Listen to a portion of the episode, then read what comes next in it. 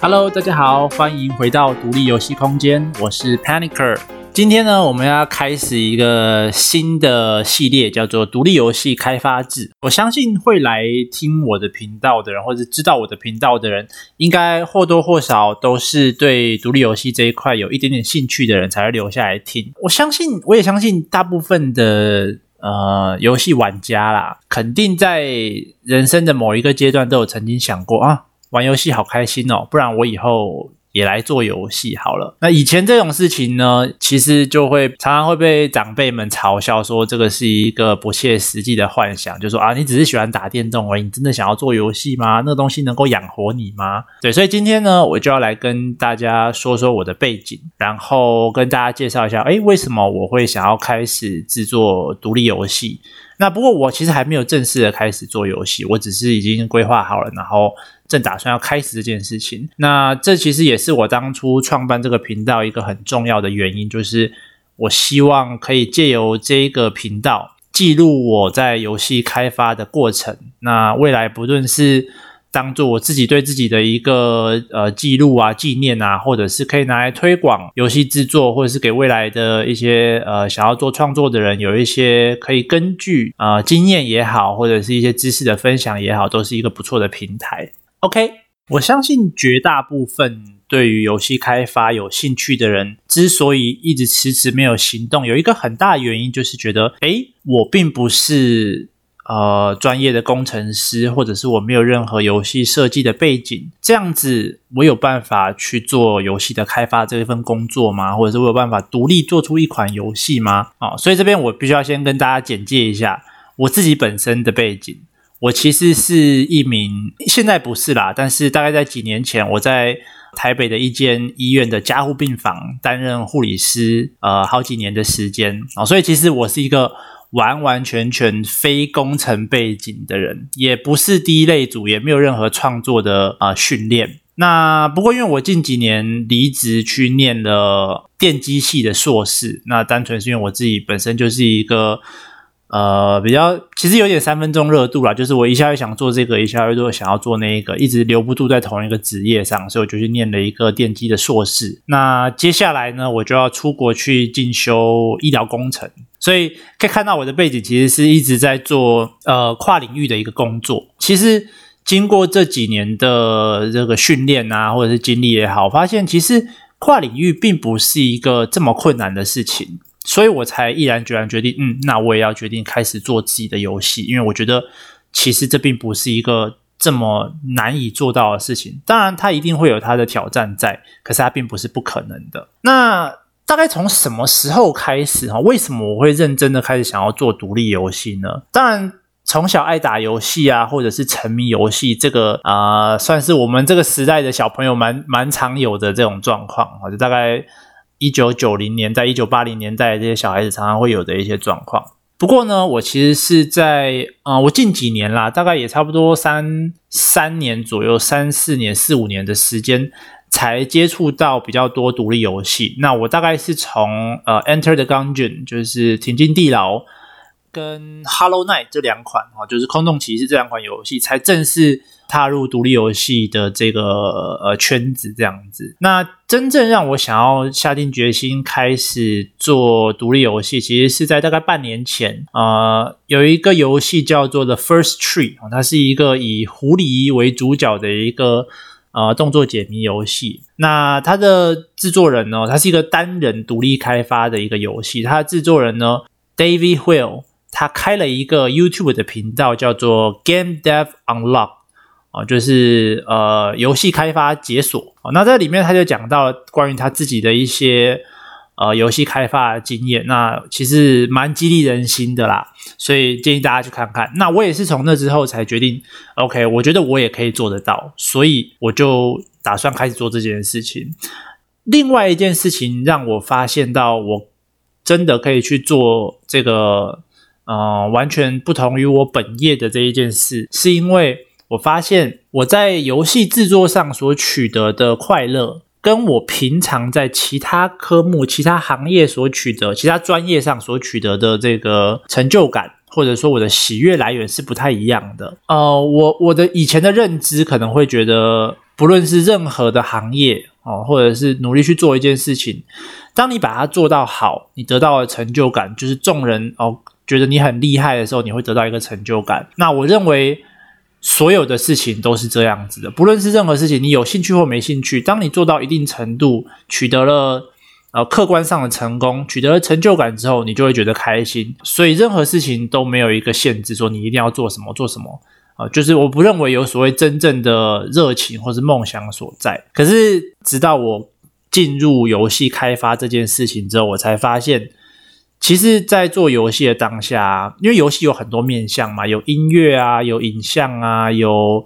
呃关卡设计啊，然后甚至有一些呃市场相关的分析。即使在做这些事情的时候啊，其实我都觉得。哦、呃，就是即使没有让任何人知道我在做这些事情，单纯的研究这些事情本身就让我觉得很兴奋哦。这跟以前我在做其他的专业研究就不太一样。譬如说我在写论文的时候，或者是我在做一些 research，在在念硕士在做研究的时候，固然在研究的过程中很辛苦很累，可是得到成果的时候我是很开心的。可是，在游戏开发这方面，我其实光是在做研究的这个当下，我就已经很开心了。甚至我认为，我即使在未来我的游戏发布了之后，没有取得所谓客观上的成功，我没有卖出个上万套，我还是会觉得很开心。当然，当然，我还是希望有人来玩我的游戏，这样我会有一点成就感嘛。可是，这个数量上的差别是很大的。就是说，当你取，当你在，当我在其他的事业上要取得成功的时候，我可能需要呃几百个人、几十个人说：“哦，你做的好棒！”我觉得。你做得很好，所以我觉得很开心。可是，在做游戏，我可能只要一个人回复我，告诉我他真心的想法，觉得我做得好玩或不好，我都会觉得很开心。那这就是我认为游戏创作对我来讲是真的有热情所在。那接下来我想要跟大家说的是，我觉得独立开发者，游戏独立开发者所需要的特质，首先第一个就是。呃，以前我们都会说三分钟热度是一件坏事。不过近年来，其实有一些理论说，呃，因为跨领域这件事情在各个行业都越来越被重视，因为可能大家都担心以后的工作会被 AI 取代，所以创意啊、跨领域学习这两件事情其实是高度相关的。所以三分钟热度这件事情，其实在近年来开始被大家。慢慢的接受，它并不是完全的一件坏事。那我认为，哦，不管是跨领域学习或三分钟热度这件事情，在游戏的创作上是非常有帮助的。因为就像我刚刚说的，游戏的创作它并不是单独的一个项目，它不会是音乐，它不会是单纯的画面，它不会是单纯的呃关卡设计，甚至它包含了城市啊。呃，甚至有一些心理学啊，有一些市场机制在。那基本上以现在对游戏的定义来讲，所有形式的创作，你加上了互动这个元素之后，它其实都可以被做成是游戏。那甚至它可以是多重艺术的一个结合，就是说，比如说你音乐游戏，就是动作加音乐加画面加关卡设计整合成的一个也的一个艺术形式。所以我觉得跨领域。对于游戏开发者，尤其你要做独立游戏开发，因为你不可能有一个团队来帮你去做完成所有的各个小项目，所以你得要一个人去达成你所有面向的艺术创作。那这个时候，三分钟热度就是一件很重要的事情，跨领域学就是一件很重要的事情。那第二个就是你对于创作有欲望，其实这跟大部分的呃内容创作者都都有这个共通点啦，就是。很多时候是在日常生活中，呃，这些创作者他们没有被理解，啊，觉得自己有很多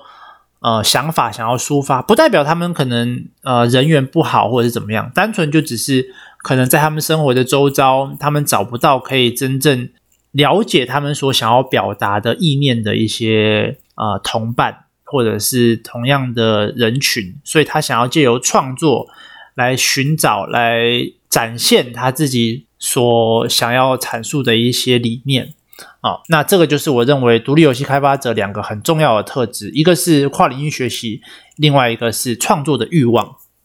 那很重要的一点是，完成独立游戏开发需要具备哪些能力呢？哦，当然，我以下说的这些能力，其实并不代表说你在做游戏开发之前你就必须要有的能力。这些东西都是你在进行独立游戏开发的过程中，你会不断的去成长。不断的去学习的一些能力，当然，你如果本身就已经有一些这样子的能力，有一些这样的底子，你在游戏创作的时候，你在独立游戏开发的时候会变得比较顺遂。那首先第一个就是自学能力，自学能力这件事情其实真的是非常重要，尤其是现在呃，不管是 YouTube 啊，或者是线上课程啊，其实资源在网络上真的是取之不尽，用之不竭啦。你不论想做什么事情，基本上。你都可以找到人教你，在网络上，甚至说啊，这 甚至是说哦，YouTube 有一个影片叫做 “How to Drink Water” 啊，就是教你怎么样 去喝水的一个影片。当然，它是一个摆烂恶搞的片子，但是就是各式各样的呃渠道，你都可以找到你想要的资源，基本上没有找不到的事情。那。第二个能力跟第一个能力是非常直接相关的，就是你的英文能力。因为做游戏这件事情，你要写程式嘛，因为电子游戏都是要写程式的。那绝大多数网络上找城市啊，应该说现在网络上所有的资源啦，虽然说中文的看起来已经很多了，可是大概还是有百分之全世界百分之七十的。呃，网络资源都还是英文的，所以外文能力其实还是非常重要的。不过，我觉得这一点也不用太担心，因为其实当你在呃学习同样一个领域的知识的时候，你累积的那个敏感度，就是你对这个、对这个、对这个产业、对这个行业、对这个专业的的敏感度，会让你在学习相关的外语能力的时候简单很多，甚至也可以因此让你对于整个英文。的程度上升。那第三个很重要的就是时间管理能力，因为独立游戏开发虽然说你你不需要设定任何的呃 deadline，因为你没有人督促你嘛，你就是自己开发，所以基本上你不太用担心，除非你有跟发行商合作。不过呢，你想要完成一款游戏，基本上时间都会是以年来计算的，所以如果你没有一个很好的时间管理能力的话，要么你的压力会爆表，就是你会受不了自己一直没有产出一些东西，或者是第二个，你就会直接放弃。好，这都是这都是非常有可能发生的，因为时间一拉的久，谁都没有办法确保会发生什么事情。所以我觉得时间管理能力也是一件非常重要的事情。那第四个就是你要有办法能够客观的评估你的结果。哦，不要太不要太功利主义啦，应该这样讲。我必须要说一个嗯、非常客观的事实，就是啊、有一个说法啦，不论在任何的时代、任何的产业、任何的行业，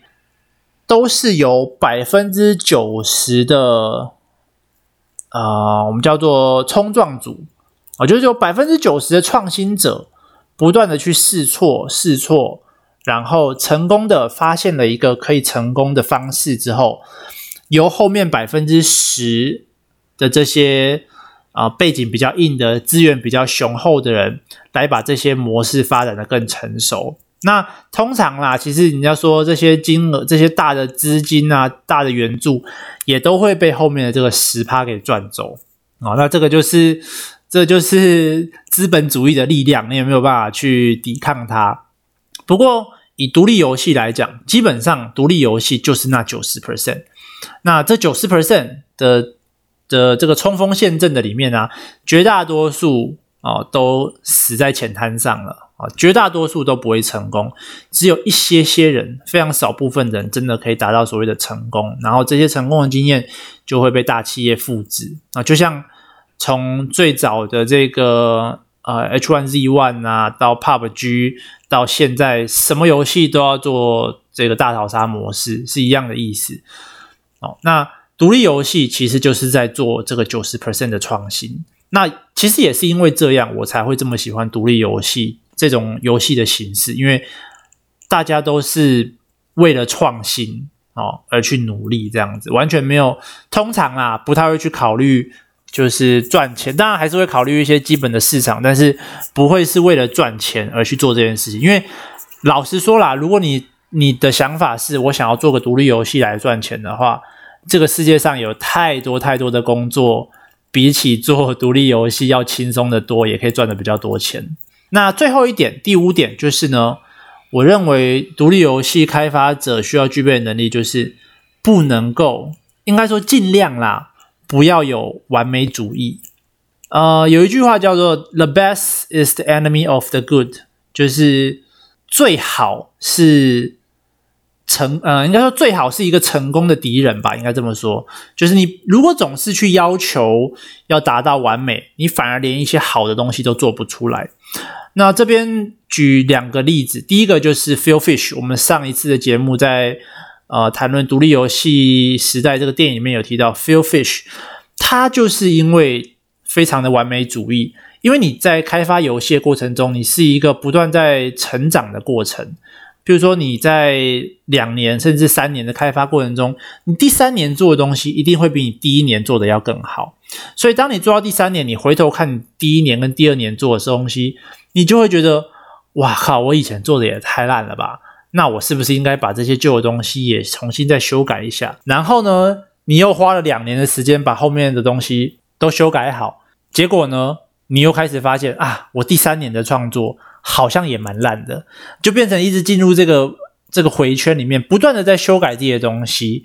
甚至是一些非常呃细小的玩家根本不会注意到的事情，最终你就会花非常非常多的时间、精力跟金钱。来完成。那另外一个是叫做 Thomas Brush，那他也是一个呃游戏开发者，他也有开一个 YouTube 频道，上面有提到一些他自己的经历，我觉得也蛮不错的，也欢迎大家去看。回到回到前面，我想要说的其实就是，只要你有心啦，虽然说我上面说很多你需要有的特质啊，或者你需要具备的能力，但是我觉得最重要的还是。你如果有热情，任何人、任何背景都可以开始创作，因为游戏的形式其实不只是电子游戏。你不会写程式，你可以去做桌游，你可以去做呃实境游戏也不一定。那你不会画画，你或者是你不会做动画，你也可以做一些文字游戏哦，就是。游戏的形式是非常多样的，任何形式的艺术都可以做成游戏，所以你永远都不用担心你没有办法创作。呃，不过有几个是我自己的呃观点，我想说分享给大家一下。就是第一个，我觉得如果你要做独立游戏创作的话，当然我不会说你一定要是不能够全职做这件事情，但是以我来讲，我认为。你有一份稳定的工作，或者是稳定的生活，再来做独立游戏开发，会是一个比较好的状况。因为如果你把你所有的时间都放在独立创作，第一个你的压力会很大，那压力一大就没有办法有好的创意。第二个是，如果你的生活里面呢、所有的时间都花在游戏创作上。你没有时间去接触其他的环境，接触其他的人事物，你的生活非常单调，一成不变的话，你是没有办法做出好的创作的，因为你没有任何的灵感来源。假设你的整天的生活就是对着荧幕不断的打城市，你觉得你做出来的游戏会有比其他人不一样的特色吗？我觉得多元性就已经变得很少了。那再来就是，我觉得。如果你有热情的话，就你想你爱做这件事情的话，像我就是这样，我只要做这件事情，我就已经觉得很开心的话，我不论在做一些呃，甚至是不是游戏设计这件事情，譬如说我去调查游戏的市场啊，譬如说我用呃 Steam Spy 去观察各个不同层级游戏的销量，或者是去听人家。啊、游戏开发者的一些演讲啊，一些分享，各个行业、各个层面都有。只要我认为这件事情对我的游戏开发能够提升一些灵感，或是或是引发一些不同的这个呃化学反应，我就会很开心去做这件事情。那再来，我觉得我不需要一定要客观的成就感，我才可以得到开心。因为客观成就感就是你对自己有一个比较高的标准，那你的得失心相对的就会比较重。那第三个是，我觉得做游戏可以让你学习到跨领域这件事情。那反过来说，其实跨领域在现在啊，应该说未来的趋势啊，跨领域是一件很重要的事情。未来的专才哦，当然这是我自己的观点啦。我觉得未来的专才跟通才来比的话，通才的价值会比专才高。这其实也是一开始为什么我会从呃护理师转工程，然后再跳去医疗工程哦，因为我认为跨领域是未来非常吃香的一种呃专业人才。OK，那最后一件事情就是不要太重的得失心。因为我啦，我自己，我觉得不论成功与否，就是不论我这一次做这个游戏啊有没有成功，或者是甚至是一套都没卖出去，然后被人家骂爆，说我是粪作、垃圾游戏，我也不会很难过，你知道吗？因为在这个过程中，我学到太多东西，我学到市场的机制，我学到怎么样去做音效，怎么样去做音乐，怎么样绘图，怎么样做动画，这些东西对于我的人生都有。都是有正向的帮助的。我其实并没有浪费任何的时间来做这件事情。回过头来讲，我读护理对于我做游戏有没有任何的帮助？我觉得虽然说看起来完全没有帮助，但其实仔细想想，我因为念护理而去接触到了临床上很多的医疗仪器，因为医疗仪器我对工程产生兴趣。因为念工程让我懂了城市语言，让我有了外语能力，也因此让我可以有能力下定决心去做游戏。所以这些东西其实都是连贯在一起的。你的人生所有花费的时间都没有浪费掉，即使你在耍废，你觉得你自己只是耍废，躺在床上看电视，你也在从电视里面学习一些知识。真的，人生没有任何的时间是被浪费掉的。希望大家。啊、我觉得这件这这个想法对我来讲是蛮重要的，因为我以前啊、我这边我这边再再讲一下有关我自己的事情啊，就是我自己其实是一个完美主义非常严重的人，然后呃，也因为担心自己做得不够好，常常会觉得自己在浪费时间。我在几年前因为压力过大，产生了就得了恐慌症。那当然，这个东西对我的人生来讲影响蛮大的，大家。听到我的自我介绍，我说我叫 Panicer，其实就是因为啊，Panic 这个东西就是 Panic Disease，就是恐慌症。那 Panicer 就是恐慌的人，所以就是让我自己不要忘记恐慌症这件事情。虽然说恐慌症对我来讲，在生活上造成了很大的不便啦，可是我觉得也正是因为有这个疾病，让我在发病之后的日子里面。其实对很多事情，我看得比以前更清楚，所以这件事情也是一样，就是我觉得时间啊，永远都不会被浪费掉，这是在我很近期才理解的一个道理，就是真的没有任何时间是被你浪费掉的，不要担心。OK，那回到回到游戏这件事情上面，就是降低自己的完美主义这件事情啊，我觉得是我想要在学游戏的过程中。做游戏的过程中也学到的一件事情，因为像因为我念过硕士嘛，那硕士的最后大家知道要写论文。虽然说我一开始做这个研究做得很开心，可是当我的完美主义开始作祟的时候，在最后完成论文变成一件压力很大的事情，我的热情啊，跟我想要去让它变得更好的这些心都已经不见了。我只想要赶快完成它，赶快结束我的硕士，赶快离开这里。那我觉得这就是一不太好的一个现象，就是我没有我我没有办法给他一个呃很好的善终啦，应该这样讲。OK，那这个系列未来应该就会当成是我在呃可能不定期的更新啦，就是我当我的游戏有做出了一些呃。进展的时候，我就会把新的一些心得啊，或者是有遇到的一些问题放上来，希望可以给大家当做参考这样子。那我之后也会把我的 IG 跟脸书放在资讯栏，然后啊，因为有些东西没有办法单纯靠就是 Podcast 去让你们了解。那当然，我主要还是会以 Podcast 为主，不过有一些跟影像相关的东西，我就会放在那里面。那到时候有任何的更新，都可以让大家去看。那下一次的主题，我应该会放在呃，就是介绍一些独立开发需要用的生产力工具这样子。